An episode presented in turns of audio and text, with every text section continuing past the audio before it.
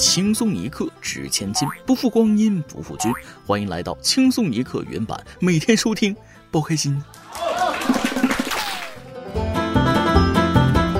昨天晚上不知道怎么了啊，胃疼了一宿。第二天跟温柔体贴的曲总监请了半天假，寻思呢去医院看看。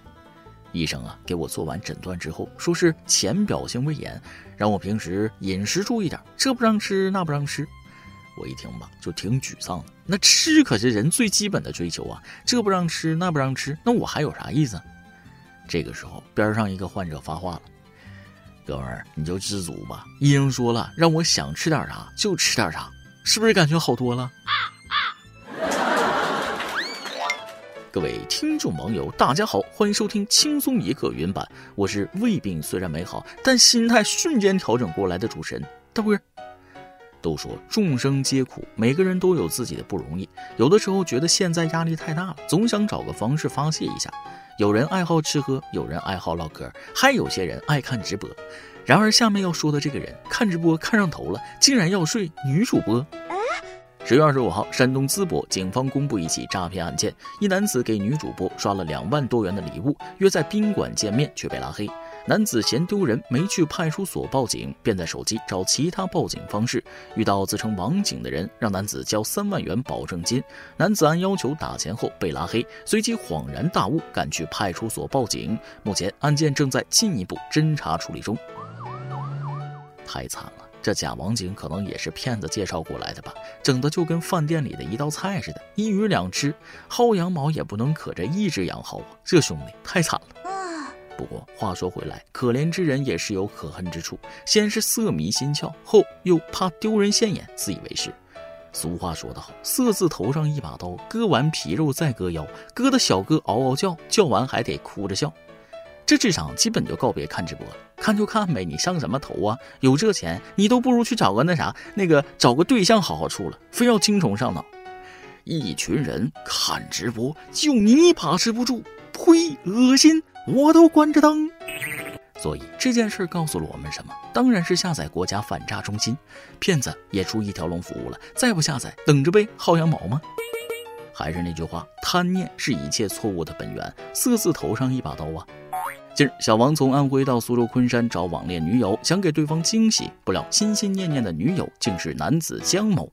原来此前小王打游戏时认识了女网友小平，二人确定网恋关系后，小平以各种理由让小王转账约五千元，小王还买了苹果手机送给小平，直到奔现才发现被骗。随后，民警在一家网吧将江某抓获，目前江某因诈骗已被采取刑事强制措施。还是那句话，先谈感情再谈钱，不管男女都是骗子。钱你收了，手机你要了，结果你和我说你是男人，男人怎么了？男的也得给我受着。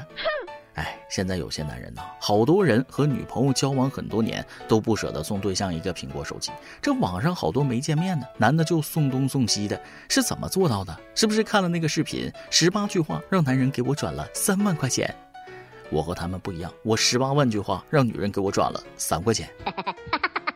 不过话说回来，有恋爱层面的事儿你要懂，就像处对象，刚开始很热情，送这送那的，后来就慢慢冷淡了。其实也不是不爱了，就是鱼都上钩了，你还会给鱼饵吗？对不对？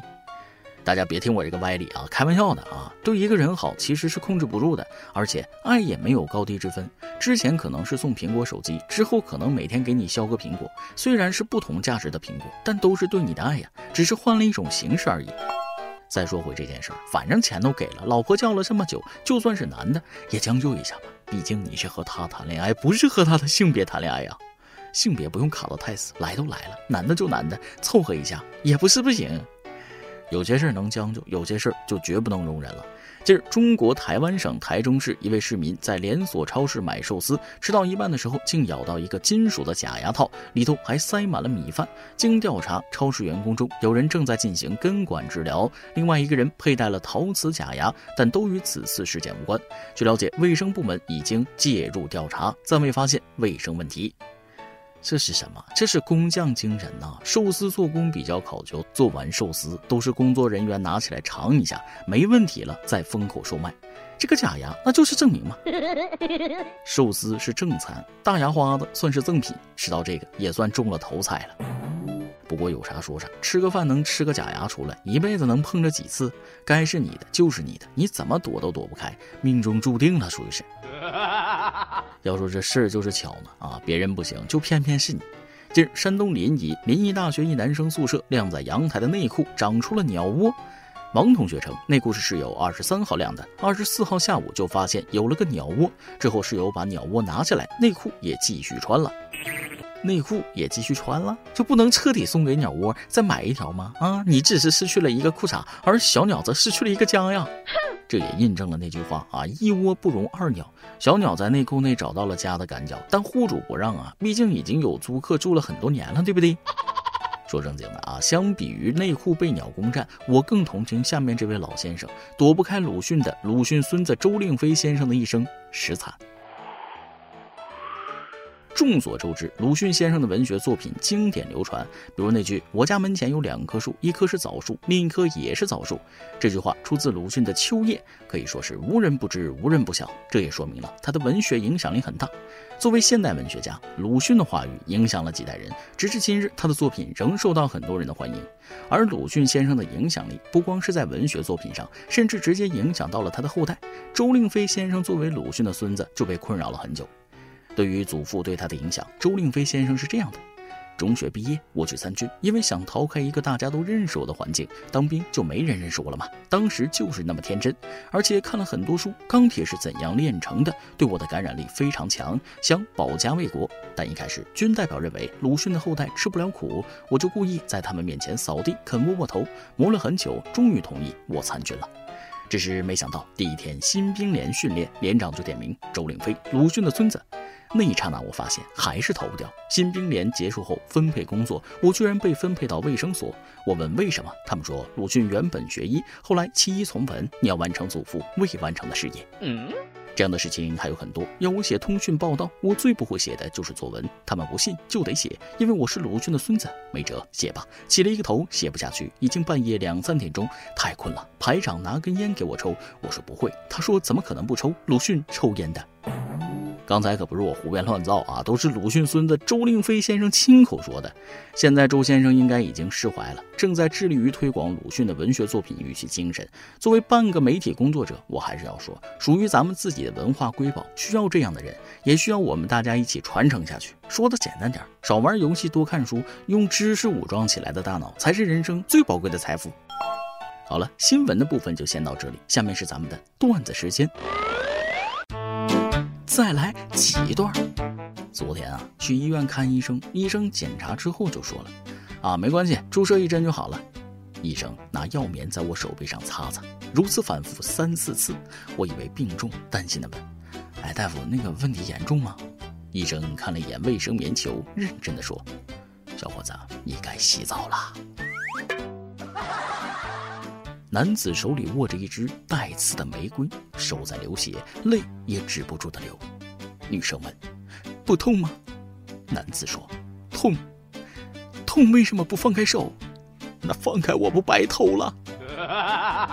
很多中年男人开车回家熄火之后呢，要在车里坐一会儿才会出来。伴随着发动机声音的熄灭，一切变得安静。他们点上一根烟，什么都不想，享受这一天中最放松的五分钟。在车子这头是家庭的责任，在车子那头是上班的压力，只有在车子里头才是属于自己的空间。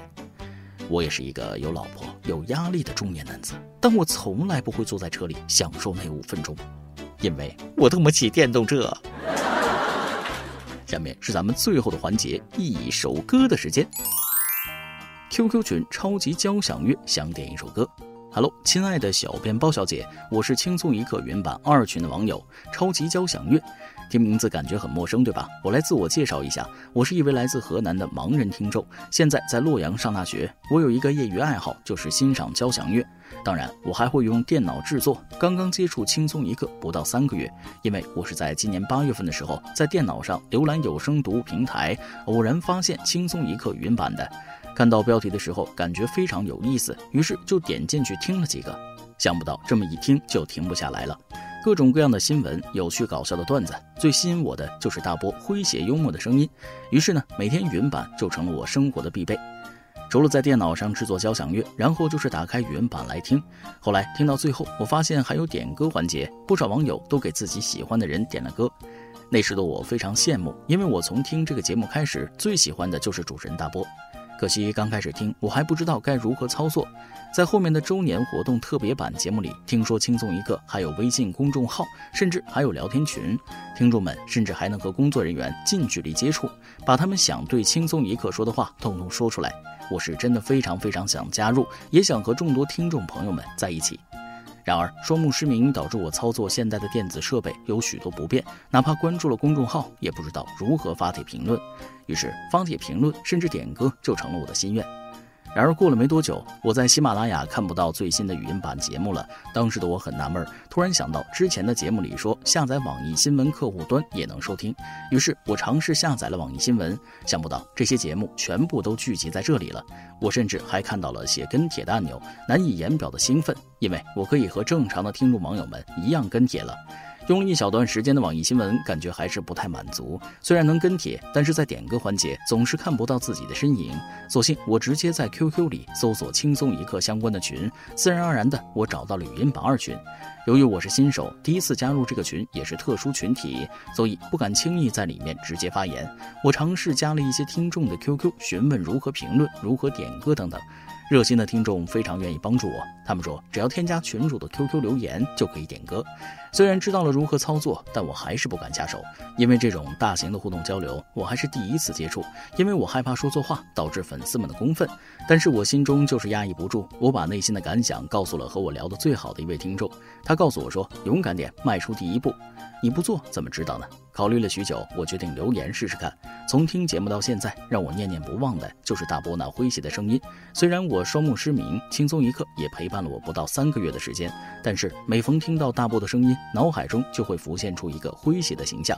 不少网友点歌都是点的中文歌曲。由于我是一个资深交响乐迷，听过的流行歌曲几乎很少，所以呢，在这里就把我最喜欢的一首管弦乐曲送给诙谐幽默的大波，来自民族主义时期的捷克音乐家安东·德沃夏克的作品《狂欢节序曲 O.P. 九十二》，推荐 Fritz Reiner 指挥芝加哥交响乐团的版本。我希望把我的这份快乐也分享出去。最后，想对轻松一刻全体工作人员说一声辛苦了，感谢你们的陪伴，祝你们所有人每天头发浓密，睡眠良好，情绪稳定，财富自由，愿翻牌，谢谢。哎呀，说真的，那天收到这位听众的点歌，我真的挺感动的。也许在某个未知的角落，就会有一个听着轻松一刻的网友，在这里获得快乐。无论他是谁，是什么身份，什么年龄，那快乐是没有界限的。在字里行间，我都能感觉到这位听众对咱们栏目的热爱啊！而我们也不会辜负这位听众网友对我们的这份喜爱，一定会把节目做到最好。这首曲子就送给你，也送给大家。以上就是今天的网易轻松一刻，由电台主播讲当地原汁原味的方言播轻松一刻，并在网易和地方电台同步播出吗？请联系每日轻松一刻工作室，将您的简介和录音小样发送至 i love 曲艺 at 幺六三点 com。老规矩，祝大家都能头发浓密，睡眠良好，情绪稳定，财富自由。我是墩儿，咱们下期再会，拜拜。